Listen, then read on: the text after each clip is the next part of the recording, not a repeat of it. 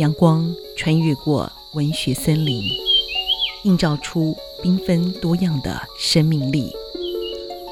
邀请您进入范清慧的自然书房，聆听来自于土地的动人回响。今天在自然书房的单元当中，要在空中跟听众们分享这本书哦。其实最近真的很热哦。然后，那今天在我们这个访问的现场哦，其实呃刚刚才刚经过这个万安演习，然后那我们今天的呃受访者哦，就是这本书的作者，其实也是匆匆忙忙的来到了呃我们的电台接受访问。那进来大家其实都是。这个汗流浃背，那但是我们的碧玲呢，就对着我们的窗外望向了我们的植物园里面的树啊，那看着这些树，那仿佛呢内心有一些清凉起来。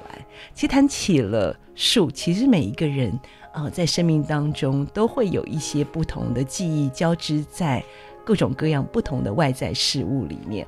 但是呢，我觉得碧玲在透过了这本书，却是透过植物来串联起他生命当中独特的视野哦。我记我记得我自己在读这本书的时候，我倒觉得说，我真的觉得好多的这个植物，反而是透过了呃碧玲写的一些呃树，也勾勒起我思念当中的 这个树的身影啊，植物的身影。我们待会儿来在空中来。分享关于这本书，这本书的名字叫做《不知道的都叫树》哦。所以刚才讲的树，其实这本书不仅不光是讲树，也讲花，对，然后也讲很多呃这个各种各样的这个嗯呃，不管是呃野外的，或是自己家里。种的也不光是本土的，也包括了这个舶来品哦，外来的一个园艺种，各种各样的植物。我们今天要透过我们这本书的作者古碧玲小姐呢，来跟我们分享不知道的都叫树。首先，可不可以先请碧玲给我们听众朋友们先问声好？好，钦慧好，各位听众大家好。哎，真是万福金安呢、真的是。今天我们刚 在访问的过程当中，我觉得好好笑，就是今天天气很热，然后碧玲要来。上我的节目，结果没想到在中间却被万安演习 卡在卡在路上。好，你刚才在树下乘凉吗？没有，我刚刚在公车站牌，因为走一走只能走到公车站牌，因为警察已经出来了，不能走路。嗯，嗯，所以其实这个时候会很思念有一棵树在旁边，让你乘凉一下哈。真的，真的。嗯，好，我们今天谈到这片这个不知道的都叫树，我才跟碧玲讲说。你这里应该算是一本自然书写的书吗？还是一种呃生活美学的书？怎么去定义你这本书里面想要带给大家的一种关于树或是关于植物的这样的视野呢？嗯，其实我这本书哦放在书店的时候分类就是一个很困难的事。是 啊，有人要买，他说他跑到那个散文区去买啊。哦呃，在金石堂是放在植物区哈，植物区对对，那成品好像是放在散文区，嗯、所以就很尴尬哈。嗯嗯，那其实我觉得我其实是透过植物来来呃。记忆还有，当然我现在生活里面啊、哦，嗯，呃，跟我生活有关的东西，所以它可能比较像是我，如果硬要定定义，就是它比较像是我个人的散文吧，应该是这样子。嗯、所以其实我看到这篇呃这本书里面谈了很多的记忆，对，然后我就觉得说，哦，原来，嗯，碧林是因想要透过植物的串联，其实是谈很多在跟呃自己生命当中交汇而过的，不管是。植物的身影，或是嗯自己这个生命当中的记忆，其实你写的是生命，对不对？对，我写的比较是生命，其实是 没有错。嗯嗯，因为我跟清慧讲嘛，就植物来来去去，人也来来去去，可是有时候我们留下的就是记忆了。嗯、对，那当然很多人会说植物是身外之物，我说我们人也是身外之物啊。我们来到世上，我们就身外之物，走一趟嘛。对嗯嗯，但是其实很有趣的是说，我们在有时候。哦，谈植物的时候，像自然书写里面，当然它也会描绘了这些树本身的生命力啊，对，然后也会在描述呃，这个怎么人去投射这些植物以后去学习，嗯、或是说去对应自己这个生命当中的某些的特质。对，但是我觉得你的这个呃，这个植物在里面讲到的，当然我们待会回到这个书里面的这个名字，名字为什么要取 这样子？好像不知道，对，不知道的都叫树。嗯，好，但是我觉得前面我看到那个郝明义先生，他有点帮你破题了、嗯、啊啊！对对对，对，但是我觉得这个里面，我倒是呃，你你在谈到了，不管是父亲母亲，还有你从成长的那个记忆的过程当中。嗯尤其是谈到了几种我也知道的植物，比如说珊瑚藤。嗯、哦，对对对，那我就会想到说，其实你这里面有很独特的视野是在讲什么？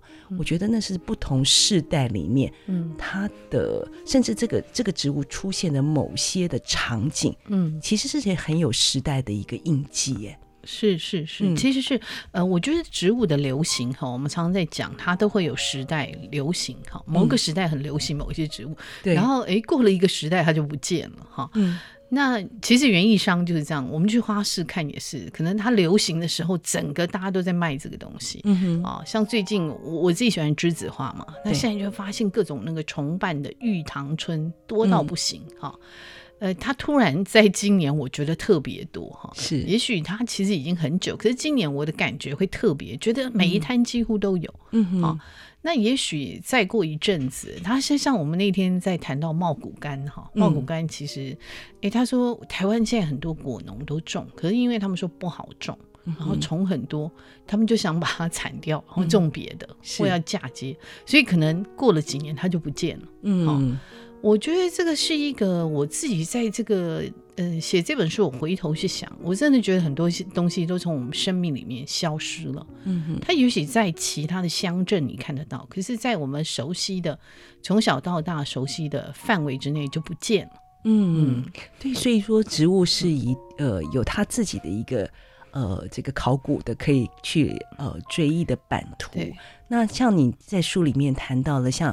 呃，在那种老宅院会有的那些植物的那种群像，嗯、然后其实我觉得那都是很特定的，我真的就很怀念。我觉得说，同样的一棵植物，嗯、为什么人会有一些特殊的情感？嗯、其实就是在于那个记忆当中的加持，嗯、就是你在那个特地的空间里面。嗯你曾经在那个老宅院里面跟那个植物有一个相处的空间，你想要把它种回来，其实想要种回来的也是那一连串的记忆。是是是，其实我在这本书最后一篇，我其实写到那个呃种在难民营种下希望哈。嗯、那其实那是突尼斯的难民营，那这个摄影师，这个荷兰的摄影师是他其实去难民营，他就发现说，哎，其实他们帐篷都是联合国发的嘛，嗯，那每一个人都一样，可是他发现，哎。每一家都希望把他帐篷营造成不一样，他就开始种他自己的东西。嗯，那种的东西都是他们家乡里面的记忆。好，嗯，那他就问这个管理难民营的这个人，他就说：“你，他说你有没有发现到他们都种了很多东西，然后把自己的呃那个帐篷弄得不一样？”这个人说他完全没有发现。哈，嗯，你看这很有趣，我们就就是。呃，郝明义先生在序里面想，人就分成一种注意植物，一种就完全不认识植物，我觉得就是这个样子嘛。嗯、但是你看，植物就是会把我们生命的记忆会就带回来，我们看到就会觉得很熟悉了。嗯、也许你生命走过去，你不记得它，可是哪一天你看到它说，哎，这个我小时候好多，你就会这样讲。嗯、是，可见他曾经在你的生命中间扮演过某一个角色。真的，所以你用另外一种角度来看，说如果你生命当中 没有这些。呃，植物的记忆作为一个可以追寻的线索，嗯，那你的生命又感觉的是多么的孤单。对对，其实因为我可能是一个比较怪的人哈，因为我 其实都用植物来记忆。很多人其实像新井一二三老师帮我写序的时候，嗯、那时候我寄到呃，就是 mail 给他嘛，他在他在京都嘛，嗯、啊，在在东京，然后他就说他第一次看到有人用植物来记忆哦，他说因为大家会用食物啊，对。啊，会用建竹啊，会用地点啊、音乐啊来记忆，嗯、我居然是用植物来记忆。可是我回头想，我真的都记得，哈，那个真的很有趣，就对了。嗯、是，所以说我其实看到你的书，嗯、我觉得也会呼应到我自己的嗯记忆。可能我们的时代感蛮接近的，对对对，所以我就会记得说，哦，你只要讲到昙花的时候，特别就是跟家里的或是爸爸的父母的那一个时候，然后我记得就是。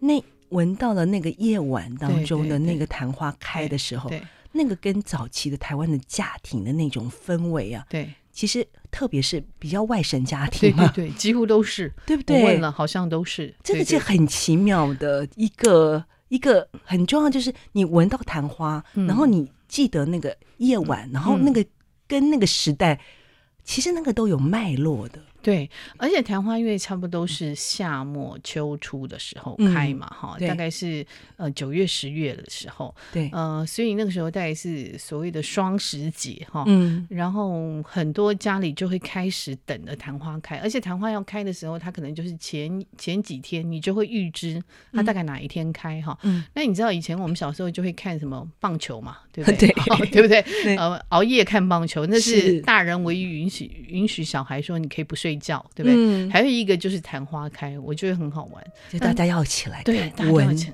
对起来看，起来闻，所以那个气味就是有一种秋老虎的气味，我一直觉得。是，嗯，所以你看，其实光这样几句话里面，嗯、都可以带入那个时代的记忆，嗯、其实有很多的氛围，嗯、那其实他也是会非常选择性的去把它哦、呃、记录下来，然后也会获得了。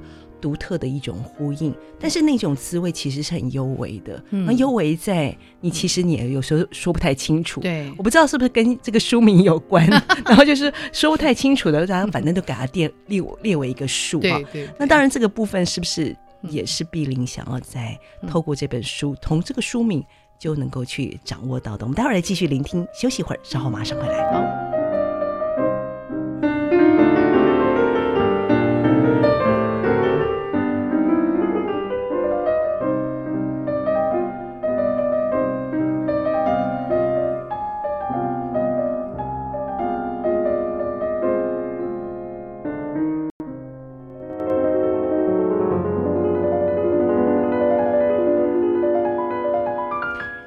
欢迎回到《自然笔记》。我们今天在空中专访古碧玲老师哦，那分享这一本不知道的都叫树。好，这本是碧玲终于为自己写的一本书。你之前写了那么多书，都是帮帮帮别人写，对，对，都是报道的部分，报道为主吧。然后报道当然也会加上我的观点，嗯、但是就不是我自己的故事了。对啊，你写了很多哎、欸，你的各种，其实你是资深记者。对对对对，因为记者就会觉得写别人就好了，干嘛写自己的？很有趣啊！我觉得在反而是看这本书才知道，碧玲之前最早你在时报嘛，对对对，然后你在时报等于说很多年，然后又去从周刊变成出版社嘛，对对对对，我就是还蛮多的，我就是那个好先生那时候叫我给他那个我的履历，他说这是丰功伟业，这个就是非常这种很资深的媒体跟文字工作者，对。当然所以我就觉得碧玲你的知识涉涉猎跟你的嗯，当然对很多。嗯，的兴趣是很多样。我看到，呃，郝先生他在前面提到，就是你自己的一个，他跟你有那种工作的情谊，对对，他叫你波波，对不对？对对，以前我的绰号，小时候绰号，二呃十九岁被取的绰号是啊、呃，对，以前认识我，你都叫我婆婆，对，嗯、为什么？啊，那时候因为有一个卡通影片，哎，我们叫动画，那是呃，主角叫波波嘛，是一只老鼠，对不对？对对对，好可爱那只老鼠。对，然后你就觉得你像那个波波，就他们就说我像，然后逼迫我一定要叫这个绰号。对，哦好像哎，对，我记得那个时代有那个，对哦，所以你就是波波那一只老鼠。对对。但是你从书里面哦回忆起自己的，呃，我记得那那一篇应该是。哪一哪个植物忘掉了？就是你很叛逆的那一个哦，那个巴西铁树哦，巴西铁树，对对对。然后甚至你还要在那在那个时候，大家都你还帮别人剪头发哎，对我帮那时候我们有法禁时代嘛，你应该也有经过法禁时代，有啊有啊。你知道法禁时代就是只能剪耳上一公分嘛，就西瓜皮后面一定要露个西瓜皮，对，然后不能打薄嘛，嗯，那我买了一把 打薄刀，我就自己自己削了。我同学说好好看哦。那他们就说有层次，对不对？对对对，他们就说我们也要。我说 好，那就叫他们坐一排，就开始帮他打嘛。嗯，那时候我念的是崇光女中嘛，所以对国中，嗯，对，非常严格，我就笑说是修女那样。对对，修女那个美国女孩那个，我是她学姐。我说美国女孩学导演的学学姐，对对对，好。然后那个呃，修女是很严格嘛，嗯、所以该到我们班全部都打包，因为我们每我们大概那个朝会都会检查头发，然后我们发现我们班一堆人打包，修女问完了，就是那个每天闯祸的那个人又出来了，对，压压不住了，对对对，所以你后来被记过、欸，哎，我就被记大一个大过一个小过吧，天哪，嗯，对，所以那那段时间一定也是。非常非常的辛苦吧？其实就会觉得这，我自己常觉得这个这个有这么严重吗？哈，是。那学校就会觉得很严重嘛。嗯、那有的家长就会觉得不要让小孩跟这种记大过的小孩，对坏小孩一起玩哈。嗯、那我们就有五个，嗯，会一起玩。嗯、那我们就一起翘课嘛。那我们其中有一个我们在校的时候，其中有一个后来就当了国语日报社的社长。是，对对对对。那我们两个常常都。碰面的时候，我们两个都在笑说，我们都不是在学校念书，嗯、我们都是在街头上念书哈。是，对对，然后就去跑校去西西门町啊东南亚看电影嘛。嗯，然后那个时候就去国际学社买书嘛。对，所以我们都觉得这有这是坏小孩吗？所以其实反而是很有生命力的一群孩子，就是关都关不住的。对对，但那个年代就是很严重啊，真的是很严重。其实那其实应该是一个相对。压抑保守的部分，对对，对。那可是我觉得碧玲在这个书里面就呈现出，嗯、我觉得那个在某种的狂野，嗯、或是某种呃不羁哈，嗯、或是一个嗯，其实是很有生命力的年纪里面，嗯、慢慢的看得出来，你后来其实也是呃在生命当中有了很多嗯你自己想要去冒险的一个性格，包括你最早后来还去。辽宁街开姑姑盐，对对对。然后，那你你你在那个餐厅里面最有趣的就是大家很喜欢你的摆设，嗯，你的花，然后你的你的花，其实你很喜欢去花材里面去找那些各种奇怪的花，然后按照你自己想要的部分，对，所以你一直是一个重新去创造定义的人。对，我就是一个不喜欢规范规矩的人哈，应该从小就这样。嗯、然后那个花我记得很好玩，我每一桌每一桌的花都不一样，嗯，每一桌的花器也都不一样。那我记得那个时候有一个也是同业嘛哈，你没学过插花吗？我没学过插花，其实但是我从小看我妈妈插了哈，对对。然后那个同业来，他就问一个男生嘛，他就问说这什么植物，他就在那边摸那个植物，我说那个叫猫问草。然后他隔了很久，他知道我在骂他，他是原来你在骂猫问草，所以你真的是这样骂他吗？我就说那个叫猫问草，你 你自己掰的吗？对对对，很好笑。对，那那个那个时候也是植物对我来讲蛮重要的，就是我的庭院嘛，哈，我们就呃种了很多植物哈，所以就是人人家像我嘛，像那个谁呃主持那个爵士爵士节目的那个苏苏仲嘛，哈。苏仲他就说你是庭园咖啡教母，反正也很好笑，对对对，最早期的就很早，对对，那时候很早，对。哇哦，所以为什么会想到那时候要开一个餐厅？其实因为那时候我们去巴厘岛玩，那我们在巴厘岛，你说巴厘岛的 villa 都很舒服，对，然后吃的也很好哈。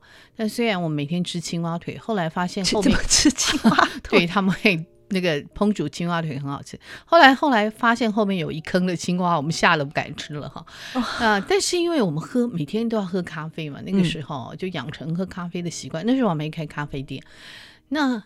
他们的咖啡那个是 Robusta，不是那个 Arabica 的咖啡，嗯、所以很难喝。嗯、那我每天早上起来都觉得那咖啡很难喝，我就、嗯、啊回来，我们有朋友开画廊，就问说：“哎，你们玩的怎么样？”我说：“很好玩，就是咖啡很难喝。”嗯，我要有机会，我要开一个咖啡店，咖啡好喝，东西也好吃哈。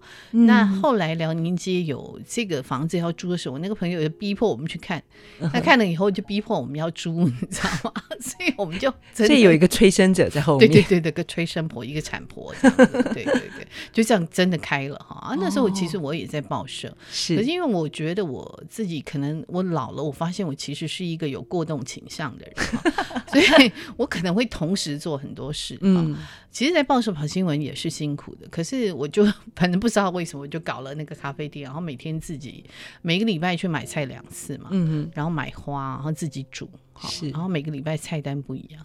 真的很好笑，对不对？所以你真的是一个对生活充满热情的人。就是我是一个，就是不安于世吧，我觉得就是这样的人啊。嗯、每一个东西都很好奇，都很想去学学看了。对，所以我觉得在植物对你来说哦，嗯、就是说有些人、嗯、很喜欢到野外，嗯，去呃，有一派人啊，有一派女生，对，或是男生也是，对就是拍照拍植物，然后，对，那你你是呃喜欢看植物，可是你也很喜欢把植物采集回来放在家里做做一种花艺吗？不是一种展示吗？嗯、我其实如果可以去野外，我也蛮喜欢的哈。可是因为没有那么多时间嘛，嗯、因为事情真的蛮多的哈。有时候我都想空下几天可以去，可是也很难哈。嗯、那所以你就只能在都市嘛。那我当时就觉得说，我们连都市的植物我都不认识它，我还去野外，对不对？嗯、你身边我们人常常都会忽略我们身边的嘛哈。呃，我们以为我们认识它，其实我们并不认识它。嗯、所以我后来就决定说，我要把我那个附近，因为我住在呃住在城南嘛哈，嗯、我就想说把那个附近的植物，至少我要认识它个。八九成吧，好，嗯、所以我就每天走在巷弄里面，开始看那些植物。是，所以其实这本书里面所带来的这个视野是很多的，嗯、有自己的家里的，有青春的，然后也有各种不同呃时代的，然后旅途的。我们待会儿来听更多关于这本书的呃，怎么样去展现植物跟碧林的这样子的一个故事。休息一会儿，马上回来。谢谢。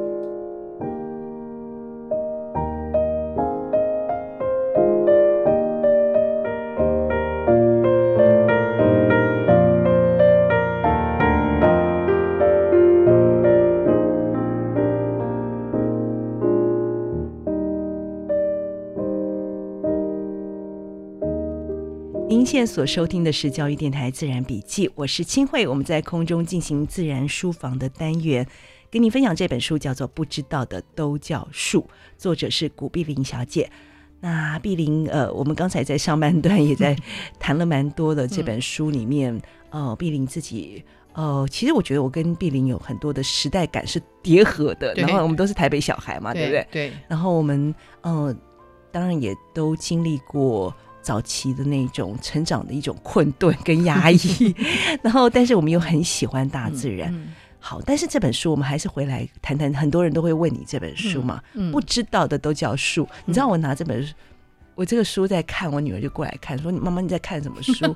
我说：“这本书。”然后就这样念：“不知道的都叫树。”这这什么书？什么叫？他说这个是在讲什么啊？他以为讲是悬疑小说吗？还是什么？不知道 不知道的都叫数。好，到底是推论推理还是什么？这可是我在看到前面，在那个郝明义先生，他就在提到说。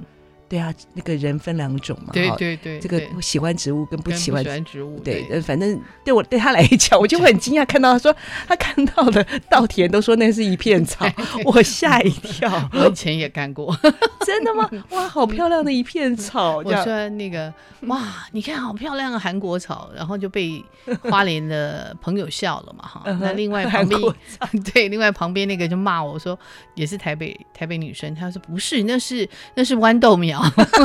更好笑，他说那个是豌豆苗，对，他说那稻田是豌豆，对对对，真的是，我觉得真的哦，感觉上就是说，呃，我们大部分的人都是对于嗯。绿色的植物都是，反正都是。都一一群的，对对对对，嗯、高的就叫不知道都叫树嘛，然后开花不知道都叫花嘛，然后那个地上就不知道都叫草嘛。对，为什么为什么会这样子？就是 所以这个是你用这样的一个书名，嗯，来去呃、嗯、投射，就是这种大家都是呃不知为不知，就是呃就是对于这种嗯植物本质上面来讲，嗯、都是一个。并没有太在乎他到底是谁，你究竟是希望透透过这本书来反射出人对于植物的疏离，还是人对于书的靠这个食物的植物的一种这种亲近感呢？我我觉得是哈，人其实我刚刚有讲，人对身边的事情，通常我们都是会忽略它嘛，哈，嗯、那我们就会觉得说它就绿绿的嘛。哈 那那我常常讲说，你吃的菜也是绿绿的，嗯、对不对？因为所以不知道都叫菜嘛。嗯、那我是觉得说，为什么我会叫说不知道都叫树？当然这是主，这是我年轻的主编想这个名字，我也觉得很好哈。嗯，就是因为其实世上的植物真的非常的多，几百万种，但是我们认识的真的很少。哈。可是不要因为你不认识他，你就不想亲近他嘛。嗯哼，其实就像我们坐在这里，四周都是树啊，对不对？就在植物园旁边，啊，植物园旁边四周都是树。嗯，那你认识他，其实没有不好。对不对？嗯、呃，我认为说，就像我们人对人一样嘛，有时候你反正你不知道人家叫什么名字，哎，那个人，呵 呵对不对？嗯、我觉得很没礼貌，对不对？所以你总是要记得人家的名字嘛，然后慢慢认识人家。嗯、其实我觉得植物也是，因为它跟我们人脱不了关系，所以大部分时候我们不太记，不会不会知道，对不对？嗯、只是有有印象，就是说。就像你说的那珊瑚藤哦，老实说，我很小就看过它，对，但是我永远都不知道它叫什么名字，是是，对。对。珊瑚藤就是我们小时候会很多嘛，因为小时候都、嗯、家里都有庭院，所以大部分都有围墙，对不对？所以就会种那个珊瑚藤，它攀出来。嗯，那不管你是砖墙还是那种呃水泥色的灰墙，其实我觉得都很好看，很漂亮。对，很好看。那个那个那个粉红，其实我不是一个很喜欢粉红色，可是那个粉红我还蛮喜欢。我觉得在植物上的颜色我都觉得很好看。好。嗯那我就印象很深刻，而且因为小时候我我妈叫我们不可以玩，可是我常会偷那个植物来敲敲脆，弄弄看看里面到底长什么样，所以印象就很深刻。你看起来像植物杀手，对对，就是很皮嘛。嗯，那那个气味我到现在还记得，所以我很久很久没看到它，所以后来我去台东看到的时候，我是骑着脚踏车走过去，我一看到有珊瑚藤，我就马上回来刹车回来，我就赶快拍一个照，然后看一下它，我说哦，我不知道多久没看过它了，所以。它植物在那里，但是又不知道什么时候它就应了我们的心哎、欸。对对，是我们其实有时候我们真的是对它没有感觉，可是当你失去了以后，过了很久，你才会突然想起来，哎，那个东西跟你很你好眼熟，所以这就是奇妙的部分，就是说你不知道的都叫树，但是你那一片绿绿的东西，其实有的时候在你有机会在看到它的时候。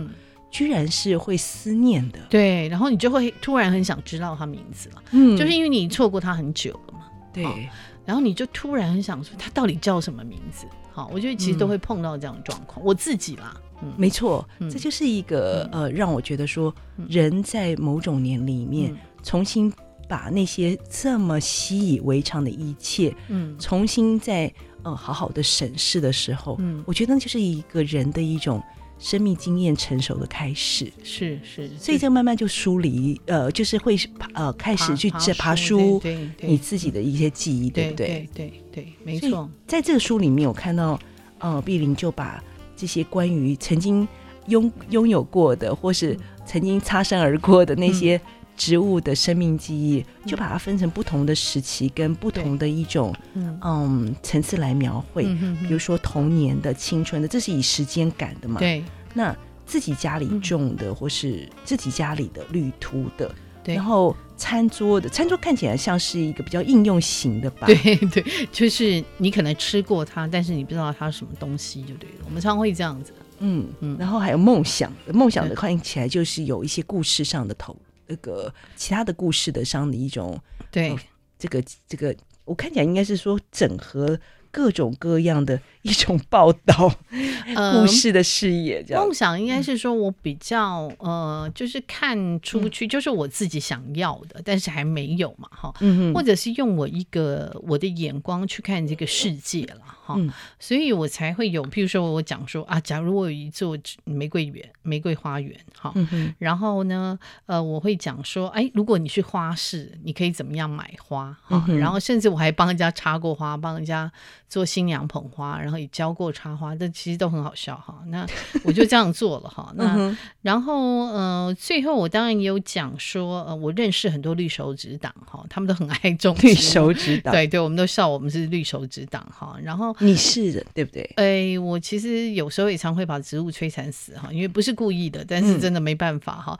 那、嗯、我还有很有一个学者彭敬义彭老师嘛哈，嗯、他其实我当然这里讲不吃长露蜜海棠，其实应该。应该是秋海棠了，嗯，我就很羡慕他说，哇，他去那么多地方找过秋海棠，虽然他曾经被蚂蟥咬过，也好几次都差一点那个丧命嘛，嗯、当然最后他得癌症过世。可是我就觉得他在他的生命里面，他就看过这么多植物，嗯、然后因为他而命名，我就很羡慕他哈。嗯、那还有当然我去看画那个董小慧老师的，他画逝去老院子，那对我来讲也是，我相信他心里面那座老院子永远在他心中。嗯、那对我也是。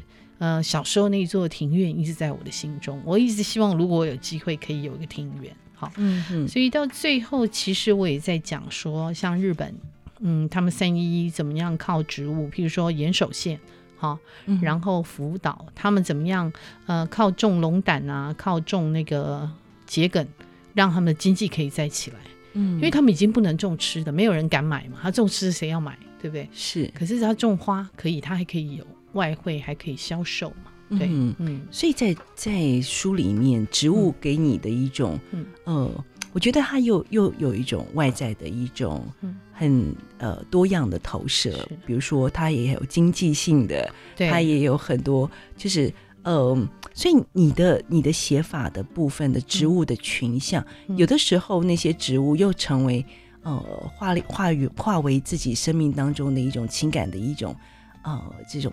这种呃，等于说唤起一些自己的记忆当中的一些影像，对但是又这些植物，嗯、你又会把它变成一个很客观的谱系去分析它，更客观的它的历史，它自己本身的脉络。嗯，所以在这里面，你真的就是很多方向，你试图把整个跟植物有关的部分都能够拉到一个呃很纵观的一个角度来去陈述嘛？对，我觉得可能跟我的个性有关了哈，嗯、就是。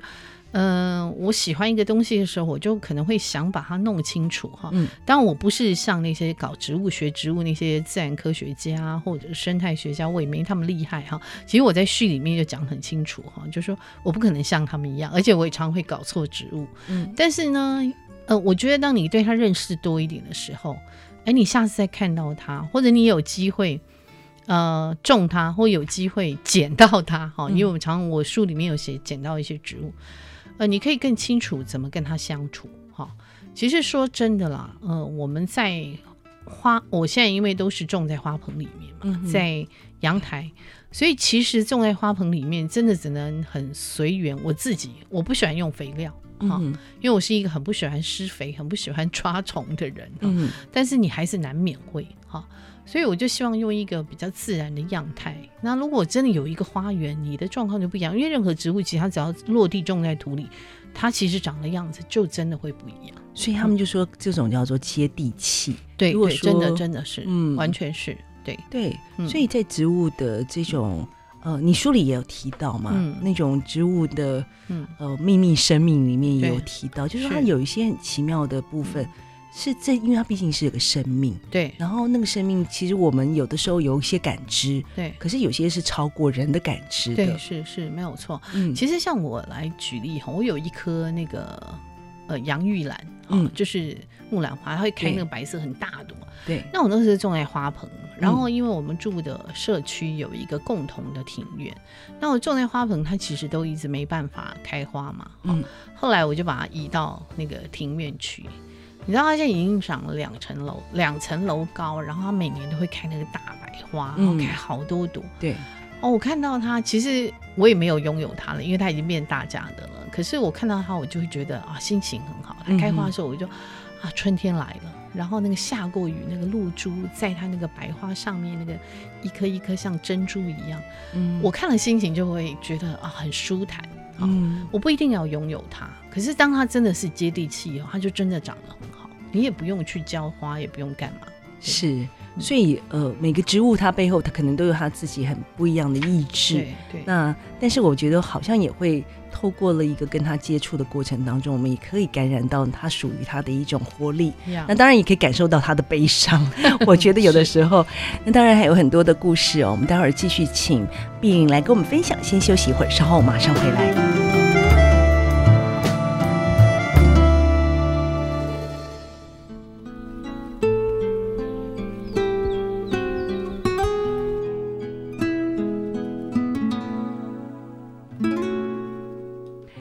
才呢，跟这个碧玲在休息的时候，我也提到，秦桧家里也有一个小小的花园哦，然后嗯，嗯，这个是因为我们是一个老公寓，然后呃刚好就是很前屋主他们就有一个这个空间，嗯、那当然我们就继续的在这样的一个空间里面，这样就是做了一点点园艺的生活，嗯、但是真的要在都市里面创造一个呃这样子一个 空中花园，其实也是很辛苦的。嗯、那冰凌自己在书里面就有提到，就是自己。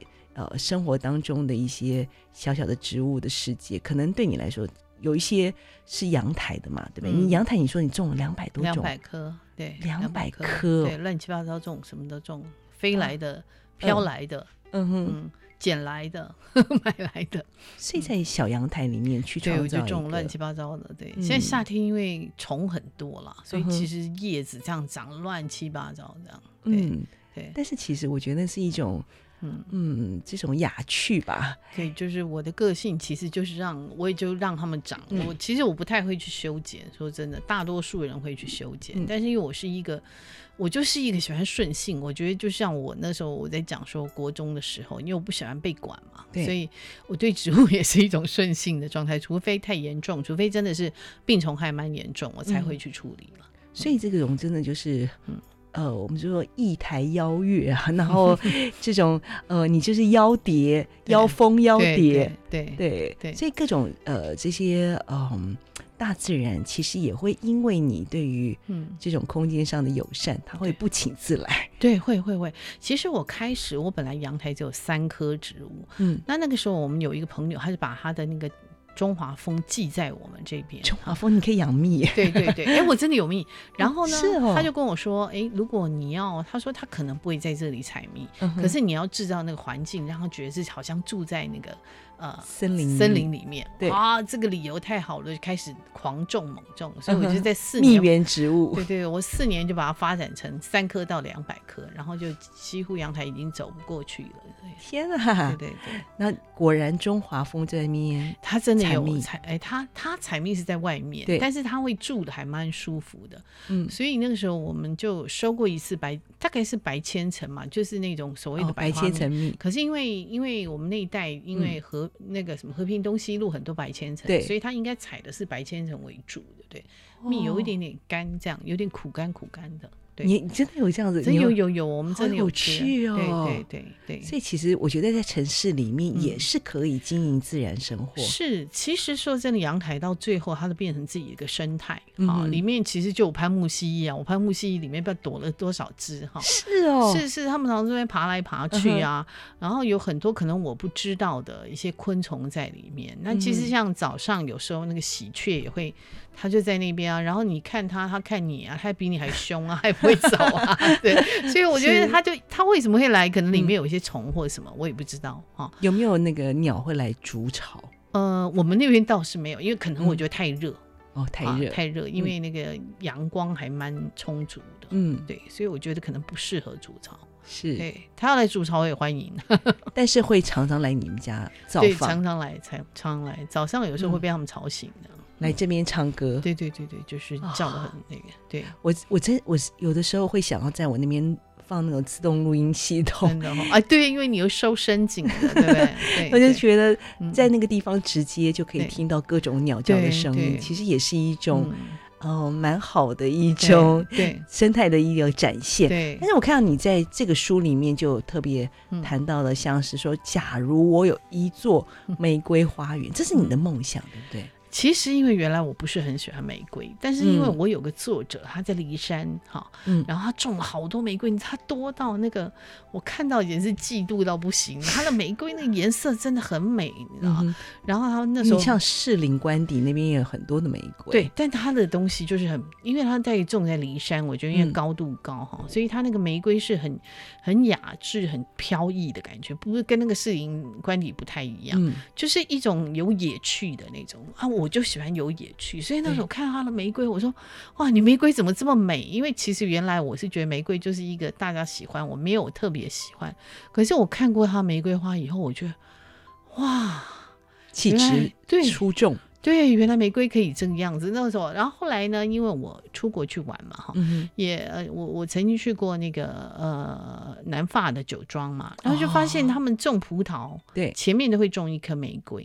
嗯，为什么呢？我就问他嘛，他们就说因为玫瑰非常的敏感，它、嗯、如果它有病虫害，葡萄一定会也会生病。他说，所以它变成有有点像一个生态指标。对对对对，是没错，对。哦，是哦，对，先先要照顾好那个玫玫瑰，对对对，没错没错，对。哦，嗯、所以其实也变成另外一个景致，就是说，嗯，玫瑰，嗯，玫瑰园跟对呃葡萄园就形成一种南南法南法的风情了。对，那当然台湾因为是我们是热带嘛，好像已经不只是亚热带，我觉得天气，那你当很难嘛，哈、嗯，所以其实你也不太可能在平地种玫瑰了。嗯、说真的，可以种。